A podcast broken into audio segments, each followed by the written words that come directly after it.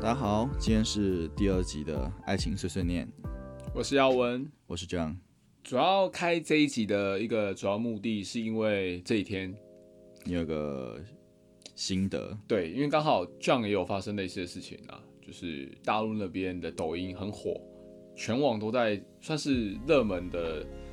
一些法律的博主都在讨论这件事情，法律因为因为他们因为这件事情，河南省的好像是河南吧，他河南省的那个出台了一个法律，就是彩礼不能超过十万块钱，十万嗯，哦，彩礼不能超过十万块钱我人刚民那币，刚刚好哎、对呀、刚好被压在那里，你是被压在那里吗？就刚好哦，刚你好投那个款金额吗？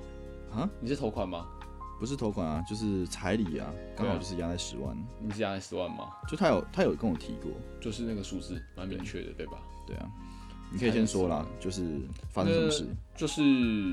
里面有一个影片中啊，影片中就有个男的情绪爆炸，然后暴打他女朋友，为什么？主要是因为他的标题就很耸动啊，嗯天价彩礼一百八十万，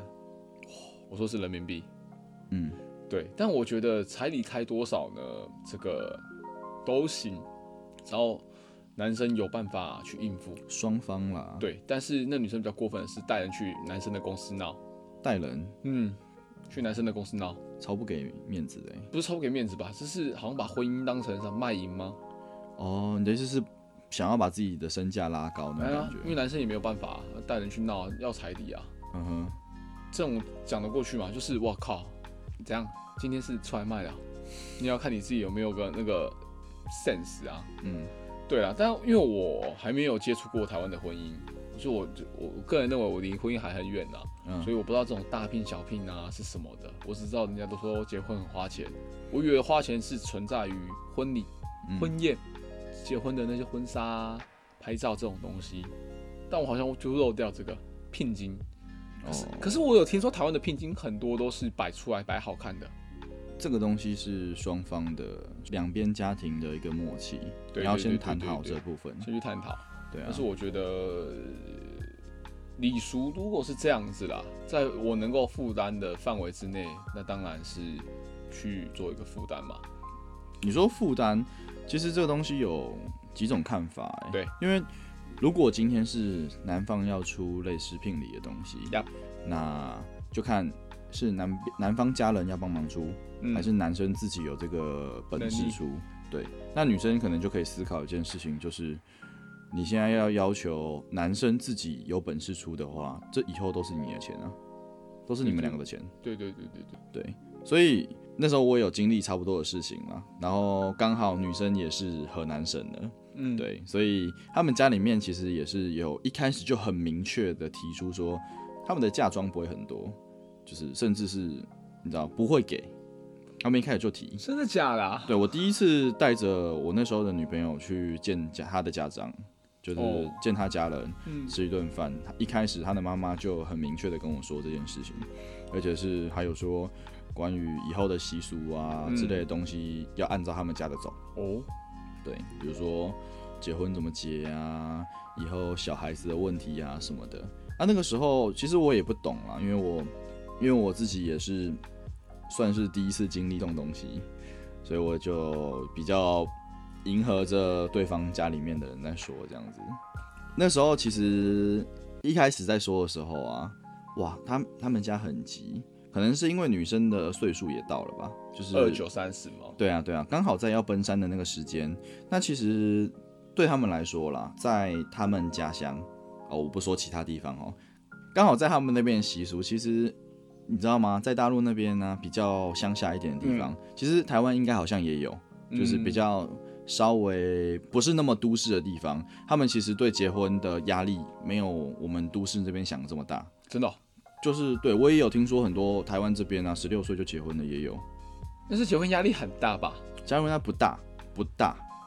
我说跟他结婚压力不大，就是你，因为像都市这边，我们结婚我们就想到很多事情嘛 Yup 比如说要生小孩，房那子小孩教育的啥的，对不对？然后聘金啊，你有很多东西需要思考，嗯，对，啊你要承受的压力会比较多一点啦、有些东西是你需要为了负责你需要去思考的。懂对，它没有那么简单。嗯但是我不说台湾啦，但是我知道在那边，就是大陆那边一些比较没有那么都市化的地方，他们其实对于结婚这件事情的压力就没有那么大。就是比如说小孩子的教育这件事情，看他们就是娃生出来就丢去上课啊，对不对就？啊，照不乖就打啊，嗯类似这种，还没有那么多东西是对他们会造成压力的。懂，所以可能刚好他们那个县城吧，嗯，就是对于结婚这件事情的压力还没那么大，所以对于我那个时候的女朋友来说，她有很多同辈的同学啊之类的，他们其实都已经结婚很久了，小孩都生出来了，包括她妹，哦，她妹其实也跟我们差不多大，甚至可能还小我们一点点，但嗯是小孩子都已经出来了，所以代表对她来说，其实结婚也是一个压力。她家里面的人也还蛮蛮着急的啦，所以那个时候刚跟我交往的时候，其实她妈妈就给我，其实有算下一个你知道吗期限，就是哦，今年就要把这个婚给结好。那他们也有说，就是你必须要买一套房子，那这套房子呢，要写我跟我女朋友两个人的名字。嗯，那个时候其实觉得这个压力合理啦，就是对于女生来说，你也不能说要，你也不可能说突然之间要一个养了三十几年女儿，然后就嫁给一个没有一点出息的人。所以我是能够理解她这样子的一个要求，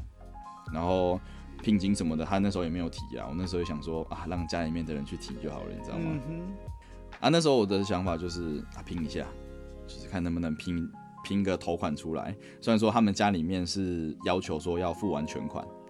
那一餐吃完，那顿晚饭吃完，我回去之后跟那个时候的女朋友聊，她是能够接受，月供，对，就是有有贷款的贷款的，所以其实她也算蛮，明理啊，应该是说蛮体谅我啦。嗯哼，，对对对对，就是女生她也其实也是体谅我说啊，没有没有办法直接把整个拿出来，就刚好那个时候家里面出事，嗯哼要不然其实家里面要帮忙出个头款，问题应该不大。买的那个程序也没有很贵啦，对啊，就是也不是说要我们去买那种北上广深，嗯，那种贵死人、吓死人的地方，也只是一个中山嘛，嗯，对啊，那那边房子其实也不是到特别贵，所以那个时候其实我原本是抱着一个我已经决定我要结婚了，然后就是拜托家里面帮个忙这样子的心态，就刚好家里就出事， 没有刚机好会。啦，对啊，然后我跟我女朋友两个都蛮傻眼的，那没办法，只能说拖一下子。那刚好那个时候我又被公司调到长沙那边去，嗯，所以其实那个时候双面都开始没有没有安全感了。我之前就有提过，因为他的长相、身材、气质都非常的好，嗯所以其实我在先天这件事情上面是有一点自卑的。懂，那他也因为我人不在他身边嘛，所以他也会没有安全感。所以那个时候其实就针对这件事情有过一些争吵啊之类的东西，他也会有点不信任。然后后面其实我觉得啦，他那时候提出来的蛮多要求，比如说你要付多少的聘金，他也没有说要大聘小聘，就是聘金。嗯对，然后要有一套两个人的房子，两个人名字的房子。嗯，而、啊在大陆那边，台湾我的印象是啦，就是你要写两个人的名字，你要么就是家人，要么就是结婚，嗯哼，好像是这样子。嗯，对，但在那边不用，就是你是完全不相干的两个人，也可以同一套房子写两个人的名字。嗯哼，对，所以他们那个时候就是说，那个叫婚前财产嘛，就是结婚，就算离婚，这个房子也是两个人对分。嗯哼，就好像不会跟什么结婚没什么关系之类的，所以他们家里面就有要求说，哦，这是一个最最最最最基本的一个条件，然后其他的东西再说这样。啊，后来反正时间就开始过嘛，然后每次都到最关键的时候，都刚好有事情发生，要不就是我出事，要不就是我家里出事，要不就是反正就是像今年这个病毒嘛，对不对？就开始发，然后很多东西都受到影响。对所以一直到今年的时候啦，一直到今年年初，就刚刚好，你知道吗？整个爆开，因为我也我也是回到台湾来，然后他在那边，他有更没有安全感啊什么的。后面他就直接跟我提说，啊那就分手吧。嗯，其实这件事情没有太多， 因为你知道吗？就是像我们这种比较比较会去为对方着想的人，我对其实心里面是没有太多怨气的啦。就是完全能够理解为什么会这个样子，还有他开的条件，我能够去理解说他为什么要这些东西。完全能够理解对，就他要房子很合理，因为在他们的习俗习俗里里面，面，确实在他们习俗，他们几十年这样子过下来，这东西就是基本的。对没错，你不可能说突然之间就要求，他们我不们要对我们台湾这边的习俗，我当然我可以去跟我那个时候女朋友说啊，我有跟她讲，说在台湾其实家里面愿意帮你付个首付，哇，阿弥陀佛，我对，大部分的情况都是你自己出去外哦面拼，我我跪了，对啊，就是你真的在外面拼得出来，有拼得出来是有嘛，啊，没有拼出来，感就是命嘛，对不对？嗯，那房价那么贵，你也不可能要求每个人家里面都还有那么个几十上百万可以去帮你付那个头款，没错，或是说帮你把整套房子都买下来。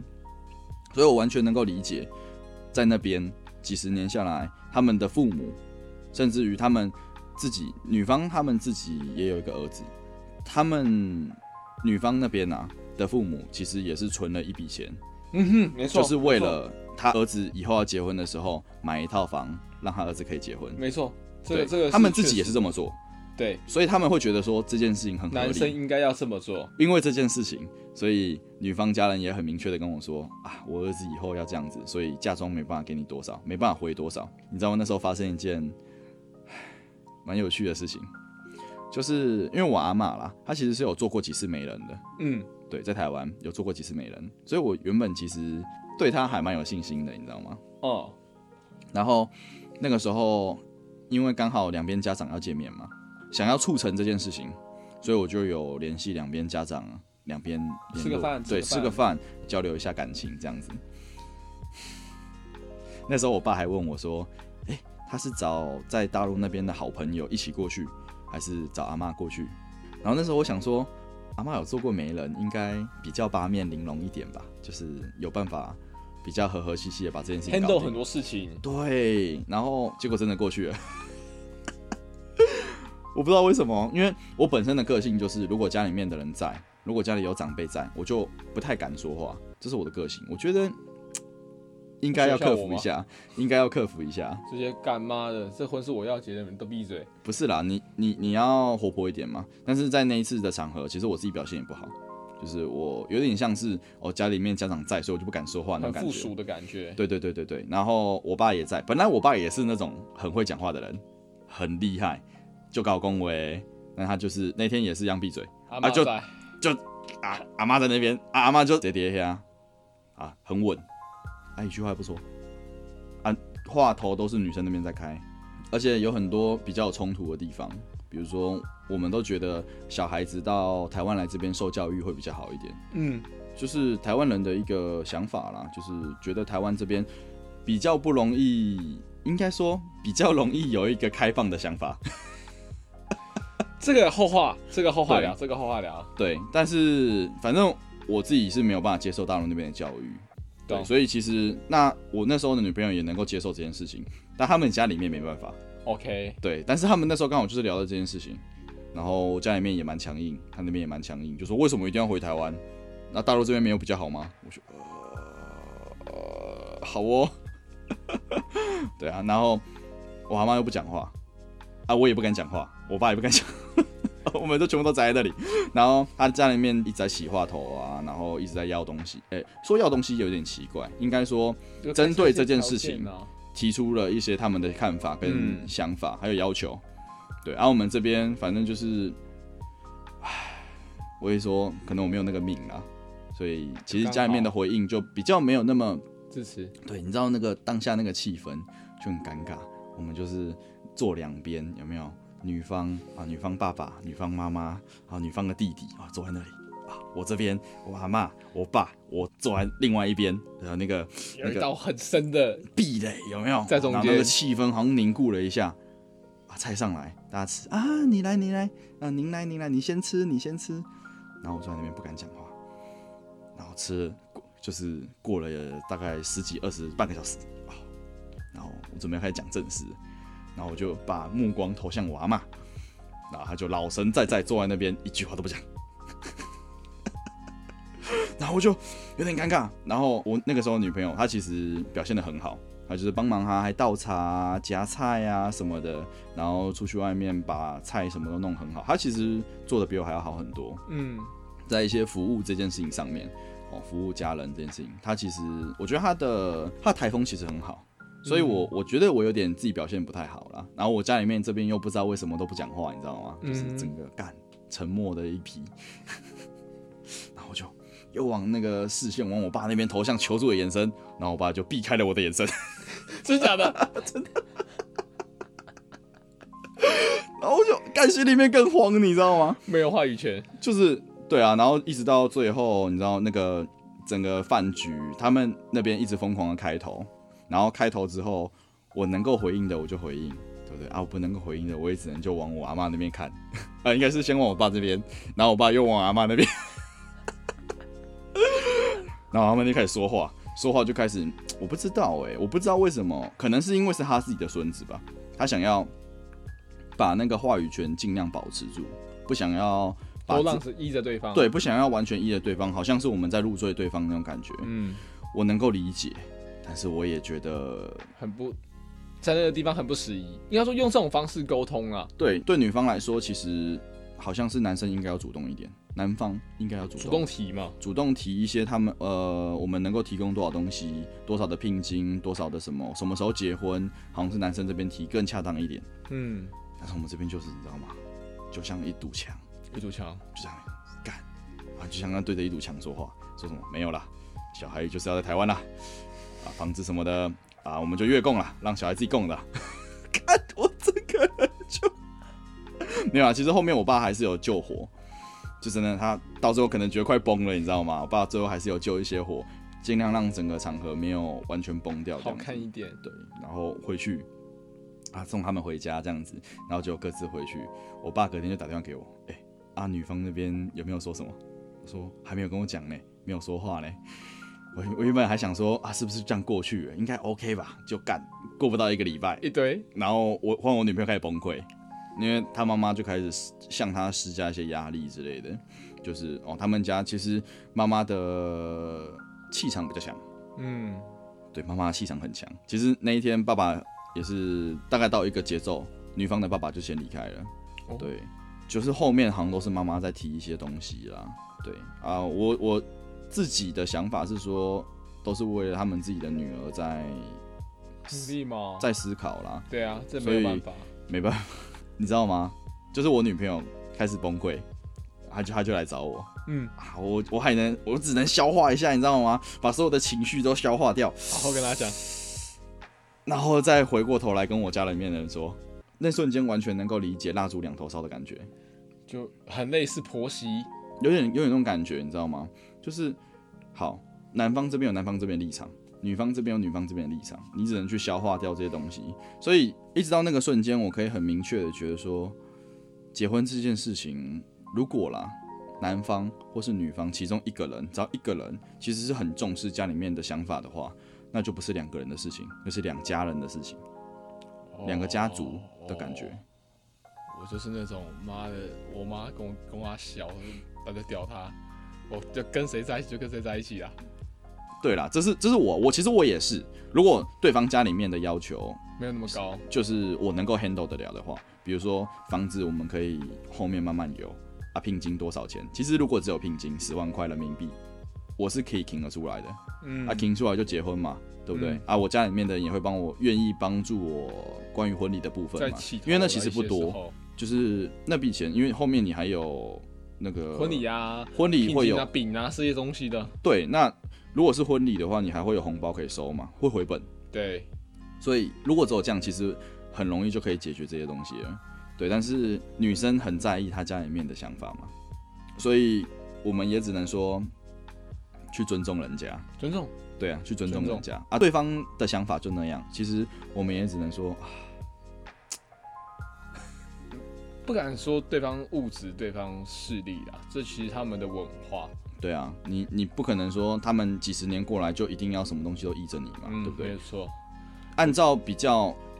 理智的部分上面去来说，就是能够体谅对方的状况下，对因为你你要去了解他的脉如络果，如果对方真的提出了一个一百多万人民币的聘金，那我们当然可以合理的去说对方啊爱狮钱子啊、大卖开口女儿对什么的，可是就算是聘金，好像后面也会回来，你知道吗？好像只是过一个流水，哎、回结婚的到时候有这笔钱那种感觉，然后其实女生也只是说希望自己女儿嫁过去之后，至少有个稳定的家，不怕没地方住。这样我很难去很恨不错对方，说实话。对，这也是我在那边谈恋爱谈的蛮矛盾的一个地方啦，就是、其实压力蛮大的，嗯压力真的蛮大。就是我没，因为我我谈恋爱的，我谈恋爱的不算原则，我谈恋爱的一个习惯吧。我觉得既然要谈恋爱，我都会朝着最后一步去思考。嗯哼，可是，在那边的女生啊，像是在台湾，我就已经你知道吗？我觉得干，我真的是个穷小孩。嗯，真的穷小孩，什么都要自己来。然后这个时代真的是压得我匹配算吧。嗯然后我其实不太敢，就是拉着另外一个女生跟我这么辛苦。哦，我觉得懂我是能够不想要这个样子的，因为我觉得没有必要，没有必要让人家跟你过上这样的生活吧。我能够理解，就是你的自尊，或者说你的负责、你的责任感，跟你说你要先有一定的东基西础，对基础，然后你觉得你可以给对方一个比较好的生活的时候，你才会愿意进到下一步。对啊，那如果今天女生愿意呢？她想要，呃，不敢想会有女孩子这样子吧。那如果嘛，我们今天来提一个如果，如果啊，对她今天也不管你有没有钱，或者说你现在有没有房，或者你现在收入如何，她就是爱你，然后她也不管家里面的想法，她就是要嫁给你。我可能已经知道大陆教了太多女生，所以被 这种价值观嗯已经蛮根深蒂，这种感觉蛮根深蒂固的啦。嗯哼，因为我曾经问过我前面那个女朋友，嗯我前面那个朋友也是广东人，一开始认识她的时候，我就问过她一个问题，她说是不是男生一定要有房？她不假思索，要有啊。我当下就知道，哇哦，这不太可能。对，嗯就是这个落差真的是蛮巨大的，而且是真的不少听到在大陆不少这样的故事。对啊，比如说也有原本说好聘金多少，对，女生一到就是应该说男生要去迎娶的那一天吵架开始涨，对然啊，后原本十万干变五十万没都错有，对啊，嗯而且像我上海的同事，这个故事真的是亲眼发生在我眼前，我才会这么的恐惧吧。比如说他们都结了婚了，小孩都两岁了，他丈母娘嫌他没钱啊，嫌他要拿钱出来买房子啊，要他们家拿钱出来买套房子给他们两对新人，因为他们之前是等一下等一下，你的意思是说他们已经结婚了，已经结婚然了后，小孩两岁已，经两岁了，然后丈母娘突然之间要求说要再拿一笔钱出来买房子对，给这这对新人，因为因为哥哥之前是最一开始是这个哥哥跟他老婆住在他们家，就是哥哥的爸妈家，然后蛮大的嘛，然后后来是住到了女方的家，为什么？主要是离市区近，哦，离市区近，可是因为女生之后女生的家之后有拆过迁，有拆迁到，所以开始眼光往上抬，，对，有钱了就嫌弃男生家没钱，嗯其实啊，那个大家不要看，就是上海人好像都很有，其实上海的市中心啊，住的都不是上海人，都是外地的精英。对，其实上海人都知道远郊了。然后这是我上海同事跟我讲过的话，女生，她说她们其实现在不敢生，不敢生男生，压力太大了，吓死，吓死。因为就像你说的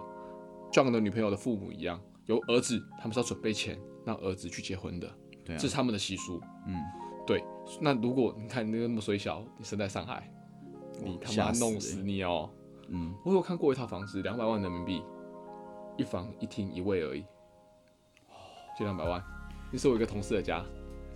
对大概就有点要台北市的感觉。呃，我觉得比有的时候比台北市还凶狠，嗯就是你的生活品质，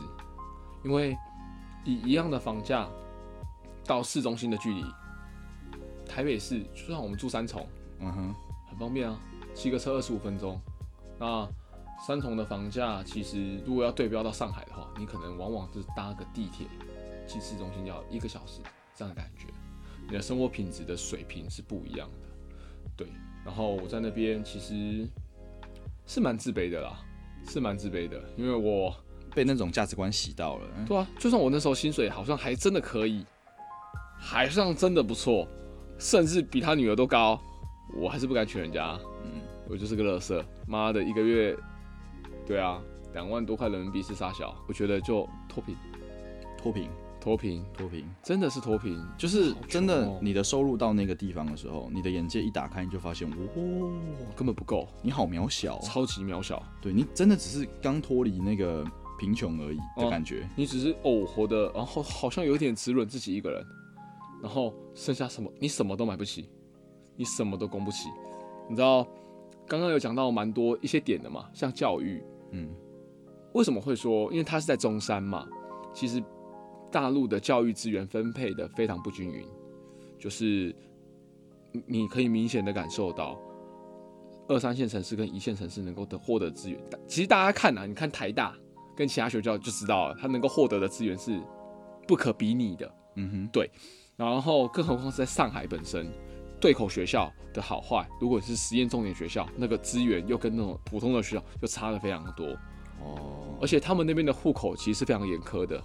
就是你不能像台湾这个样子，台湾甚至是房东，你愿意让你报户口，你就可以报在户口，报三重阳、报台北都可以。嗯，但是那边不是，那边是你要报户口啊，就很像在搞国籍一样。嗯对，很像在搞国籍了，真的就像在搞国籍，好多人拼了命是为拿上海、北京、深圳的户口，哼，嗯哼，有些是透过结婚的、啊，结婚还不是立刻就有、哦好像要结合十年才有，哇啊真的要准备一堆资料。因为我在上班的途中就有刚好有同事在准备这个资料，哦是哦，对他们很严苛啦，很严苛。其实我个人认为啊，这也算是一种阶级的僵固，你但一出生就对，你是你就是，你是你就是啊，你是上海就是上海人。嗯，可是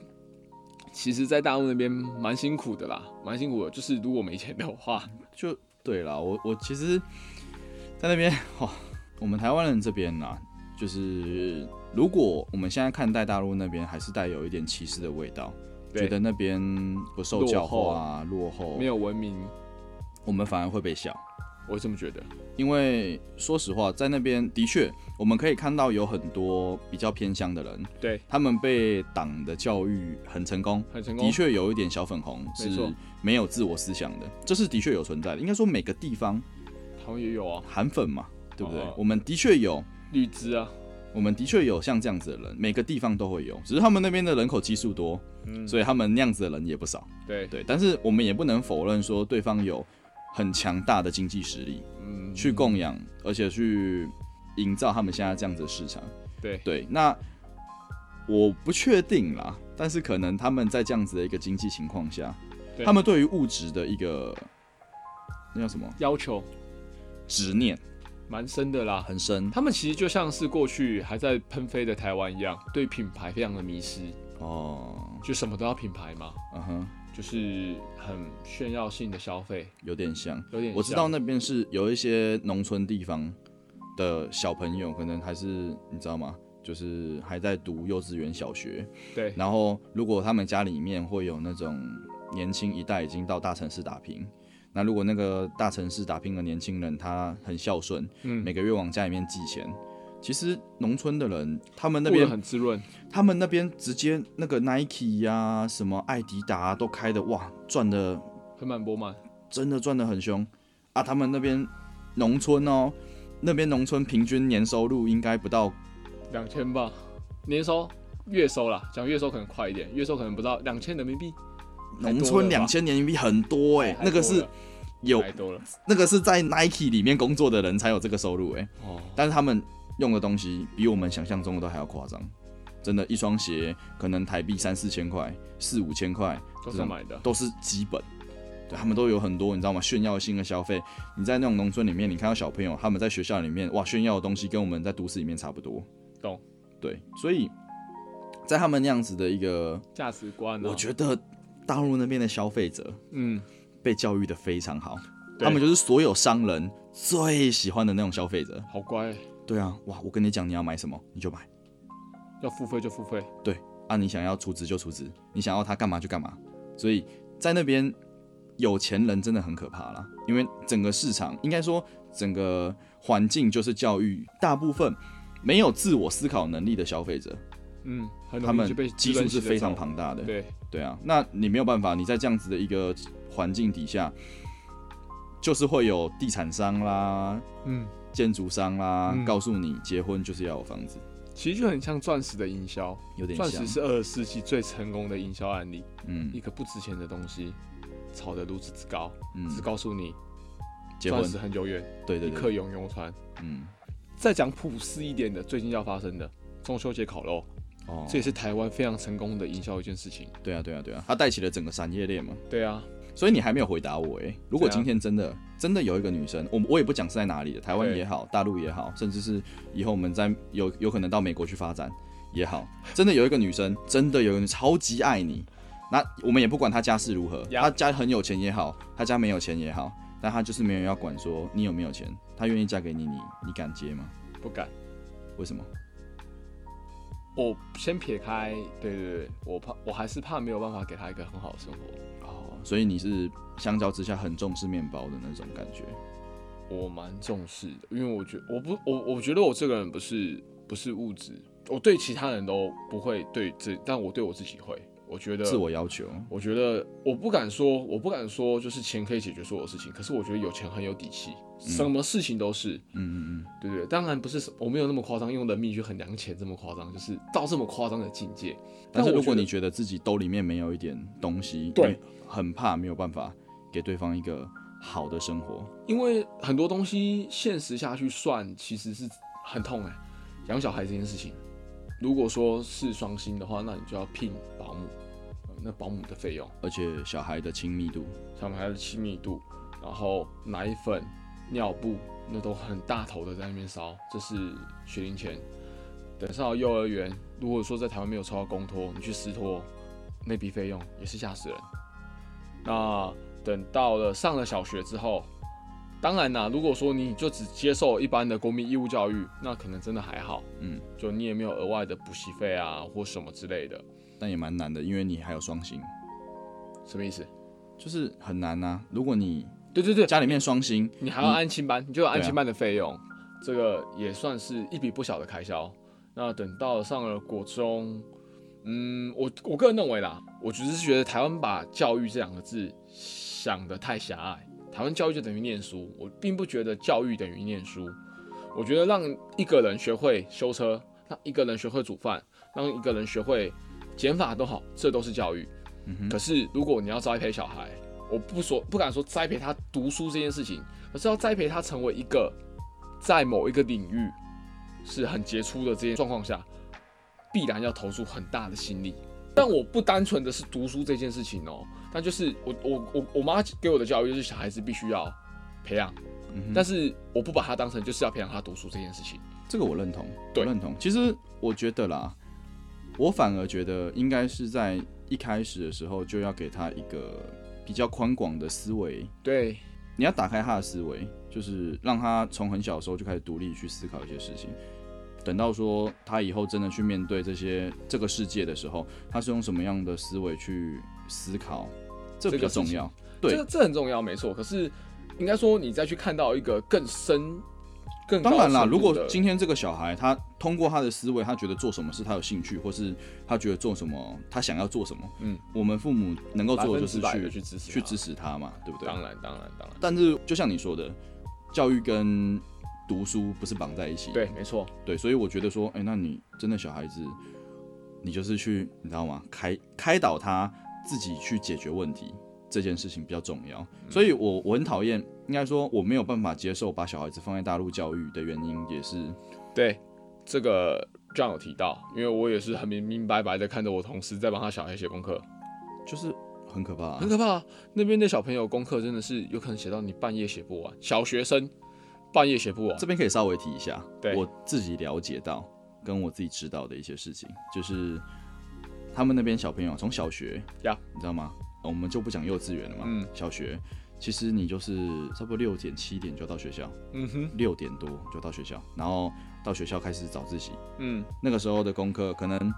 晚上就嗯大概七八点就放一下放学，七八点哦就放你哦放还学，有然后有一些东西可以在学校写，对有一些东西可能就是回回家家写。写，对，那个时候可能就会，你一个国小生可能就要学很多很可怕的东西，再到国中，国中就厉害了，国中直接住校，强制住校，哦，对，大部分的学校很多都是强制住是校，哦，对，就是让你住在那边，然后你每天早上五点就要起来早自习。难怪我在路上没有看到国中生。对哎、我好像真的在路上没有看过国中生。你只有很你很难，或者是说你可以在中午的时候到国中的附近，就是他们那边叫初中，到那边附近会有学生出来买东西吃。哦，我真的没有看过国高中生哎、高中就不一定了好少欸啦，但是国中是真的强制住校，然后就大概周末的时候可以放你出来嘛。但是你在那边就是每天早上五点起来，有时候早自习，然后上课上到就是大概四点到六点之间，那个课堂结束之后还有强制性的晚欸自晚自习，习。然后就是大概晚自习到九点十点，然后那个功课你还写不完，对，而且你晚自习可能你还不准你写功课，所以他们可能就是又要熬夜到一点两点之类的时间，然后在这么强大的压力啊，睡着之后，隔天早上五点再起来，对，再早自习。所以你知道吗？那个时候我女朋友她已经快三十岁了，她常常还是可以做到跟学校有关的噩梦。那真的压力很大。那她在这样子，你知道一整天这样子的教育之下，她每天早上都跟你说党有多好多好，然后对啊，每天都在跟你说你的就是你要为国家服务什么的，你你很难不被影响啦。对我们，所以我才会说洗脑，所以我才很讨厌这样的教育，就是他完全没有在管你接受不了，接受得了。台湾也差不多啊。嗯，我觉得台湾的话，至少它不是一个常态，说他逼你一定要这么做，你有选择哦，你有选择啊。当然，你到一般的学校里面去，你的上课是从七点开始嘛，对不对？啊，上到对四点结束嘛。那如果学校里面有一些其他的东西，可能导师会跟你说，哎、我们有一些什么什么课，你可以上一下。那就算你真的不上，其实同学也不太会被排挤啊。当然，可能每个地区不太一样啊、台湾是你不打游戏会被排挤啦。之类的吧。 对啊，所以我觉得台湾相较之下，你会更有选择权。如果你你身为一个父母，然后你很希望你的小孩子可以干读书读得超级厉害，当然你一样可以把他送进一模一样的的状态，让他去成为一个读书机器。但是如果你今天你只是觉得说你小孩过得开心就好，然后让他有个自我解决问题的能力，然后去培养他这个部分，他有一点兴趣，你你去支持他，那其实你没有，你不可能会活得像这个样子。每每天早上五点，然后读书你读到晚上十点、十一点啊，你还要写功课写到一两点，然后再睡觉，然后再早上五点，神经是真病的。很痛苦的一个生活。这只是国中而已哦，高中啊什么的，他们那个后面真的很恶心，难怪大学玩到翻掉，没办法，好不容易解放。好不容易解放了。对，这真的是那边的教育啦，我觉得真的是一个，也是一个问题，因为那太病态了，对啊，已经所以到病态了。呃，应该是说刚好，我其实今天想要聊的是两个不同的文化啦。嗯你们今天在碰撞这这件事情，就是你要结婚，你要跟一个完全不同文化的人结婚，其实会有很多摩擦，对摩擦跟需要去磨合，然后会存在问题这些东西。对啊，所以其实说一句实话啦，呃，真的我思考到后面的时候，我有一点点一直把自己压迫着的心解放出来的感觉，有一点。说被压榨到后面，就是呃想尽办法我在我我为不了能说压榨，因为压榨是不对的，没有人要求我要怎么做，都是我自己要求我对啊，自己就。是你压榨，就是不算是压榨，就是压抑对心。我我在压抑一些东西，然后我去努力的达成像这样子的一件事情，嗯，其实是有一点点累的。所以最后结束的时候，我个人的心情啦，我个人心情觉得，嗯，如释重负吧，如释负重。如释重负。我忘了，哦我不管了，妈成语不好。对，有一点点这种感觉啦，就是你真的好像放下了一些东西，而且，呃，你真的很爱他，你就像我们耀文说的，你会希望他过得好，而不没是错说跟着你吃苦了。没当然，错我觉得这个有点像是，好像想要为自己开脱那种感觉，因为你真的在感情上面，如果女生真的很爱你，然后你说这种话，感觉好像有点辜负人家的心。呃，不负责任啊，对，有点不负责任。但最后的结局就是分手，然后我也只能说祝福他遇到一个比我更优秀的男孩子，对更有办法照顾他这样子。然后在朋友圈下面留言，按赞。我因为我们不是那种吵架分手啊，我们没哦有吵架，只是说最后真的你知道冲突到最后那哦没那我办比较法，急败啊，我跟他同一天是分手。然后把人家删掉。没 有，那个因为这样跟我说他分手了，然后我就看了一下我自己的状况，发现我有那时候刚好我那时候我女朋友一个礼拜不理我，冷战，然后我们分隔两地嘛，她一个礼拜不理我、啊，很冷，你知道吗？我超级讨厌冷战，嗯我是最讨厌冷战的人，然后很累，因为要去哄她的心。然后我个人认为啊，我会怕一件事情，就是当如果这个女孩子提过分开这件事情啊，哼，哦对，我会很害怕。一直有一个疙瘩在那里。，对，就是我后面两个女朋友都提过这种事情，很长吗？但一次我就受不了了。哦，那就是一个裂缝啊。呃，对，就是一次我就会很害怕，她是不是是无时无刻都在想这件事情？哦哦，哦因为说真的，我不知道，就像是更前面那个就太雷了，什么事情都可以吵嘛，嗯哼，跑跑卡丁车啊，嗯，然后 干的真的很屌，牛逼啊！我也谈的很压抑吧，不管是嗯文化上的差异也好，或者是沟通上的一些谬论，然后后面这个是对分隔两地了，然后再加上你知道，最终那个未来其实是真的对我来说，我是更很不害明确怕。我是更不明确。当我真的要走下去，又总不可能不给人家一个交代嘛。如果一直走下去，那既然要给交代的状况下，那个我一想到那一天，我真的不知道到底该怎么办。就是呃，如果说遇到像这样一样的状况，那我该怎么办？对啊，对啊，对啊，拖着我妈嘛，我妈搞不好，别闹了，别闹了，真的别闹，我妈很辛苦啊。自己一个人面对这种情况，我真的是我不知道该怎么办。嗯尤其是假设好，她也要求我全款买一个房子，因为我诶，我那个前女朋友也是中山人，嗯嗯嗯，就跟这样前女朋友住同一个地方，对啊很巧很巧很巧。只是对我女朋友那时候在上海，嗯，就光想要买中山的房子，我也要拿个一百多万人民币出来，对啊，该怎么拿啊？很难啊，我我不头吃不喝要几年？啊，我头超痛的欸，我真的头超，我真的头超级痛，我真的是在那边谈感情谈的是没有安全感，被现实压着啊了。哎、对，直接被 Sam 塞冰塞到一个，我都觉得呃结婚很勇敢，超级勇敢，结婚本来就有点冲动，我说很冲真的，动，可是哦如在如此现实的面前，你很难还可以冲，动得下去。 真的真的，嗯我我没有那么大的勇气抓着女孩子跟着一起抵抗家里，因那为那些压力嘛，那些压力，对，因为我知道我有可能这辈子我都拿不出来，哦很有可能。对自己有点信心，完全没有。对自己有点信心。这个时代哪有信心？有啦，你自己去看外面的年轻人，这个时代哪有信心？我们去，我们努力一下啦，努力个屁呀、我觉得这时代努力真是最大的谎言。没有啊，其实各位可以知道，就是我觉得这是讲现实一点呐、有钱的人，尤其是那些超级富豪，其实他们口中所说的那些白手起家，你去研究了他的家世背景之后，你会发现他们一点都不单纯。嗯像大雾的双马马化腾跟马云，就是腾讯跟阿里巴巴的老板。人家马云他老爸是浙江艺术界的鼎鼎有名的人物，哼，然后他的创业资金是他老婆给他的五十万人民币。那个但时是，候，拜托，那个五时候那个时候的五十万人民币，等于现在可能也是极度富有的啦。嗯，那马化腾更夸张，他老爸是李嘉诚，我忘记哪一个，好像是反正也是李嘉诚关系企业的董事。那狼东西薅牙狼啊，我们不讲大陆的，其实去讲发展比较久的欧美国家也是。比尔盖茨他老妈其实是 IBM 的大厂家，所以他的产品做的再烂，IBM 都会买单。哦，对，所以其实，然后我记得巴菲特他的背景也是六六六的，他我们啊们这种次等公民，所以我个人认为啦，就是对于我一个没有资源的小朋友来说，要其实往上攀一个，尤其现在这个社会，嗯，变成一个 想要变成中产阶级。干你娘爆干难呐、哦，对啦，我们只能说凭自己的努力去看能不能达成啊。就像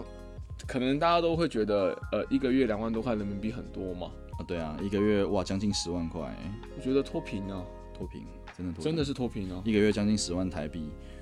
说一句实话啦，你就算真的在台湾，你你想要做一些什么，也没有办法，比如说你在台北，你一个月赚十万块，你想要在台北买房子，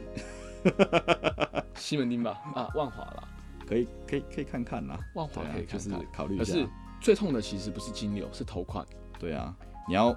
用你要把你那个头款挤出来这件事情本身，很痛苦哎、对啊，怎么讲啊？我对我对我也很彷徨，因为这个时代的工作，我不敢保证它可以指引我三十年，你知道吗？就像是大家都觉得工程师赚很多啊，嗯，可是那个有用办法肝做换来的，对啊，你有办法做二十年、三十年吗？那真的是没有办法，你升不上管理职，那真的是你在榨干你自己的健康，在换钱。对啊，对啊，对啊，然后像大陆那边的互联网，我不确定是不是真实的，因为抖音上面在讲，他们针对三十五岁以上的员工开始在那边乱砍一通、欸，哦，我懂，他们就不要这种人啊！你薪水又高，然后我干嘛聘你那么高薪水？我就去找有有 idea，因为他们的真的那变个化铺我我超大，，很快，对他们需要的是更年轻的思维，对更然后快的，重点更便宜，对啊，更能够卖干。对啊，对啊，对啊，对啊，你是没有办法指引这样的一个生活，我完全一想到未来都好彷徨，嗯，彷徨到一个，就算我金流短时间内看起来可以，可是我有办法支撑二十年吗？我也在担心这件事你在情。存疑这件事情，对，我会非常存疑。就像上一份工作，福利真的还不错，嗯，我连卫生纸都可以报销哎、 对，其实福利真的还不错，可是因为刚好，呃，企业并购啊、组织改革啊这些东西对我，刚好让对你有想法可以逃走这样呃，逃个屁啊！ 如果说他真的还蛮稳定的话，其实真的是份不错的工作啦。对啊，对啊，对啊，可只是说是在那个上海那个环境下，真的会把你洗到心生，就是心灵非常疲惫，没有啦，那就要混到公司高层，那才是屌的，你知道吗？感每个地方其实你混到高层都嘛有对啊钱赚，对啊，是真的是我对于我是如果是就像这样跟我说的，爱情跟面包选哪一个？我是更倾向选面包的人，先把面包搞定再再开始有爱心，我是蛮务实的一个人。压力比较大啊，我给自己压力，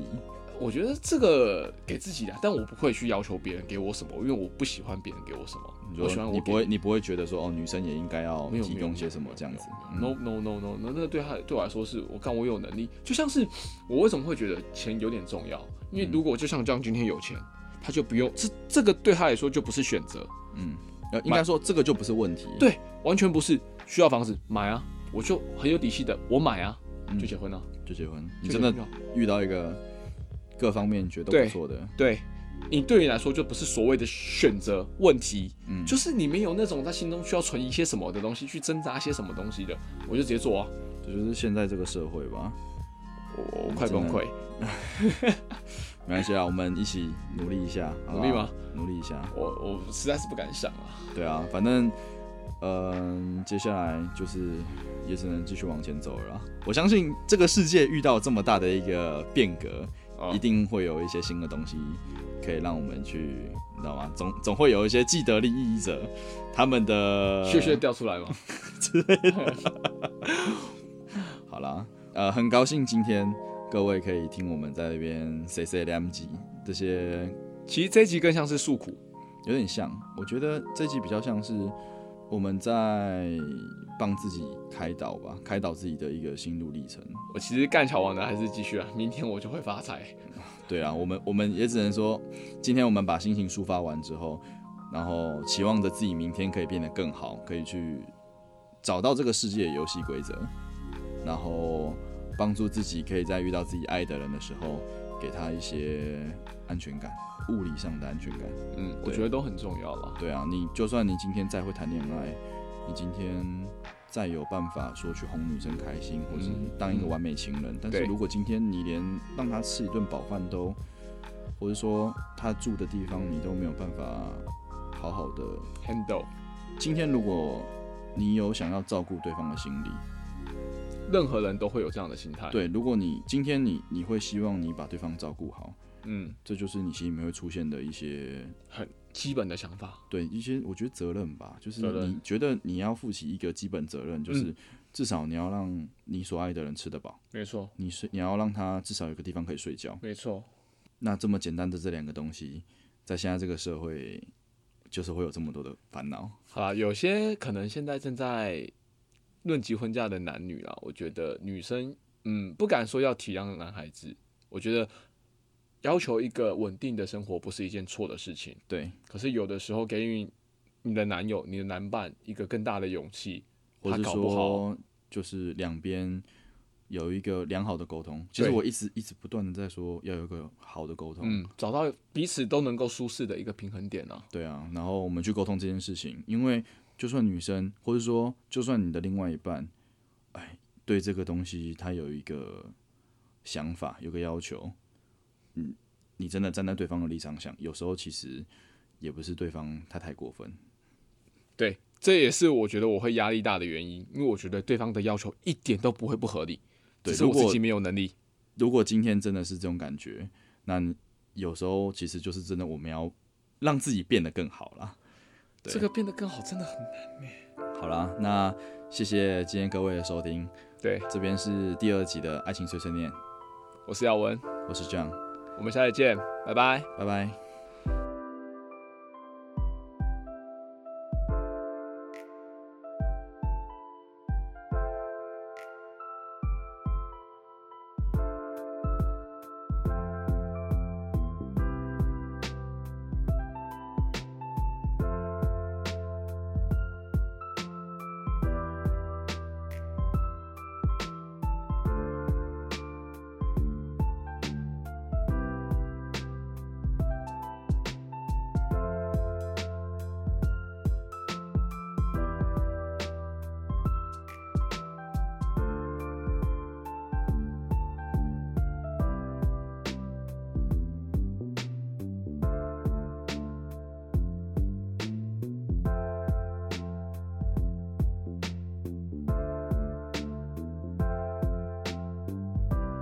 很 John，差点结了婚的滋味是什么？就是本来会帮我讲，失落吗？嗯，失落吗？我知道啊，你还会在人家朋友圈下面留言呢、 我还想说我要不要按赞，你知道吗？ 看你脸，本来本来的本来的感觉有点有点有点难过，应该刚不分是说手的时有候啦，对啊，然后过了一段阵子，有一点庆幸，嗯，我也很义气的，那那天跟我女朋友一起分掉了，对啊，我们同一天分手，很这我觉得我是对的吗？棒。感情到对错契机吧，我觉得是距离吧，对啊，可能本来就不是很合，不然说不合的、啊，反正就觉得配不上人家吧。你觉得自己配不上人家，你也是有钱的、啊，